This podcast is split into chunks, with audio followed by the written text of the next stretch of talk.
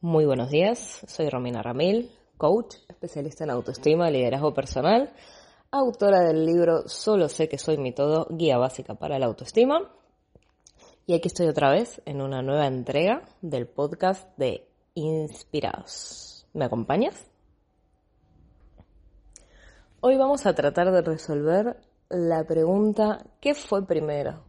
¿La creencia o la experiencia? Con eso qué quiero decir? En la vida siempre nos van a suceder cosas, o sea, estamos experimentando desde nuestra gestación, nuestra vida dentro del vientre de nuestra madre, el trauma y el milagro del parto y a partir de ahí aprender a vivir, encontrarnos con nuevos estímulos, nuevas formas de entender o de, disfrutar la vida. Entendemos por creencia un conjunto de pensamientos que se forjan a través de cosas que nos pasan y tenemos muchos tipos de creencia. Normalmente en coaching, desde el punto de vista del coach, lo dividimos entre creencias limitantes, que son aquellas que nos hacen creer que no podemos con algo, y luego las facilitadoras, que son las que sí. Uno de mis objetivos y uno de los objetivos del coaching es transformar aquellas creencias limitantes en creencias facilitadoras. Hay un capítulo de mi libro que habla de los peros y tiene mucho que ver con esto. ¿Cuántas veces nos ponemos peros? Hay una frase que, que me gusta recordar y es cada vez que dices pero, una excusa mata un sueño. Esto tiene que ver con todo aquello que decimos que no sin antes haber probado y son formas de decretar. Yo soy una ferviente convencida de que la energía es determinante y casi siempre podemos modificarla. ¿Por qué digo casi siempre? Porque con estos mensajes de empoderamiento, de creer en ti mismo, de puedes conseguir todo aquello que quieres, que para mí no es así, por eso siempre hablo de soñar con precaución, muchas veces nos podemos sentir frustrados, como no puedo cambiar mi energía, me siento mal, estoy hundido, estoy triste, no veo la luz. Evidentemente, siempre si se quiere podemos salir, pero el tiempo que nos distancia del querer al poder a veces se hace largo y eso nos desalienta. Entonces, volviendo a lo anterior, ¿en qué fue primero la creencia o la experiencia? Depende. Al final, como en todo, y una de las cosas que afirmo siempre es que somos libres y esto es lo que determina también el orden de las cosas. En este caso, el orden de los factores no altera el resultado. En cambio, el orden de la actitud sí. Si la pones por delante, el resultado será una mera consecuencia. Y hablemos de resultado tanto como la interpretación de negativo o positivo, entendiendo que esto no nos condiciona. Si tenemos un resultado negativo, simplemente es eso, un resultado, no un fracaso, una forma que nos pauta que podemos hacer las cosas de diferente manera o podemos querer diferentes cosas. A veces nos empecinamos en un sueño único y se nos va la vida dentro de eso y podemos hacer muchísimas más cosas. Nuestras capacidades seguro que son mucho más amplias que todo aquello que nosotros creemos. Bien, ¿De qué manera llegan a nosotros o de qué manera se instalan en nosotros las creencias? Pues de bastantes. ¿Por qué? Porque tenemos creencias que son heredadas. Seguramente si ahora os invito a pensar, ¿hay alguna creencia en vuestra familia que determina la forma en la que vosotros interpretáis o pensáis acerca de ciertas cosas? También hay creencias sobre traumas y no entendamos siempre trauma como algo malo, sino como sucesos fuertes que nos han marcado y han dejado una consecuencia. Dije fuertes, no malos. y estoy levantando la mano como si me estuvieran viendo. Tenemos también creencias que forjamos a través del aprendizaje escolar y otras que forjamos a través de las costumbres. Eso para las personas que nunca han salido de su país puede ser un interrogante más grande, pero para los que hemos viajado o incluso los que hemos decidido trasladar nuestra vida a otra cultura, encontramos ese choque con más, con más certeza. Yo hace, van a ser 13 años que vivo en Barcelona, soy de Buenos Aires, Argentina, por si alguien le quedaban dudas.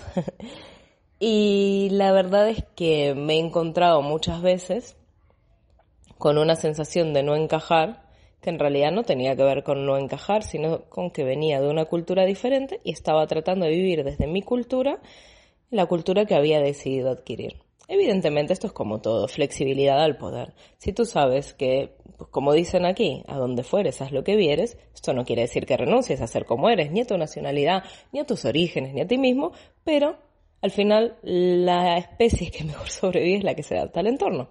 Y esto sobre todo nos libera de juicios, de sentirnos como que el mundo va contra nosotros, que es otro gran mal que tenemos a nivel social, que personalizamos todo aquello que nos pasa. Y en realidad la personalización depende de nosotros. Si nosotros aprendemos a relativizar, incluso a comedizar, reírnos un poco a veces de las cosas que nos pasan, quitamos muchísimo hierro a situaciones que a veces cargamos sin darnos cuenta y generan un peso que retrasa bastante nuestro avance en este camino de la vida. Para mí todos venimos con una mochila. Y esto no quiere decir que una mochila es una carga pesada, porque casi todos siempre decimos, no, hay que ver la mochila del otro, hay que ver, vale. Ok, ¿por qué entendemos que una mochila siempre está cargada de cosas que nos imposibilitan? Una mochila es un objeto que podemos colocar en nuestra espalda, no cargar, aunque lo vayamos llevando, y nosotros decidimos de qué lo llenamos. Evidentemente tendrá algunas piedras, tendrá algunos pesos, pero también tendrá herramientas, y herramientas que aunque puedan pesar, nos facilitan para resolver muchas situaciones en este camino de la vida. Creo que sí es importante como un acto de humildad, un baño de humildad, respetar las mochilas de los otros, porque cada persona está en una parte diferente del camino y también cada persona es libre de decidir qué hacer con lo que carga. Se supone que si tú me estás escuchando, eres de las personas que sí se ocupa en lugar de preocuparse con aquello que tiene encima de sus hombros y con lo que le espera por delante en el camino. Teniendo en cuenta que lo más importante del camino es el paso que estamos dando ahora mismo debajo de nuestros pies, porque la presencia, el estar presentes, el ser conscientes del momento que está sucediendo es lo que mejor va a determinar cómo vamos a avanzar. Entonces, ¿qué fue primero, la creencia o la experiencia? Pues repito, depende.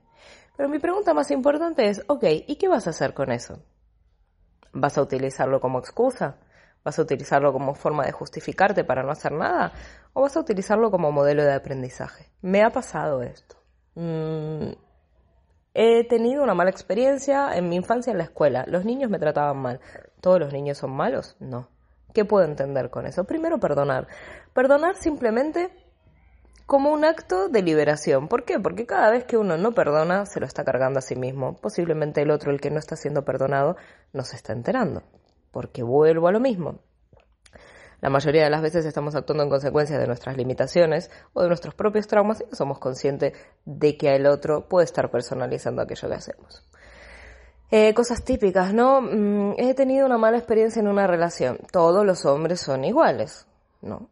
El hombre que te ha tocado a ti ha actuado de esa manera, por lo tanto esto genera unas consecuencias y depende de ti para que lo utilices.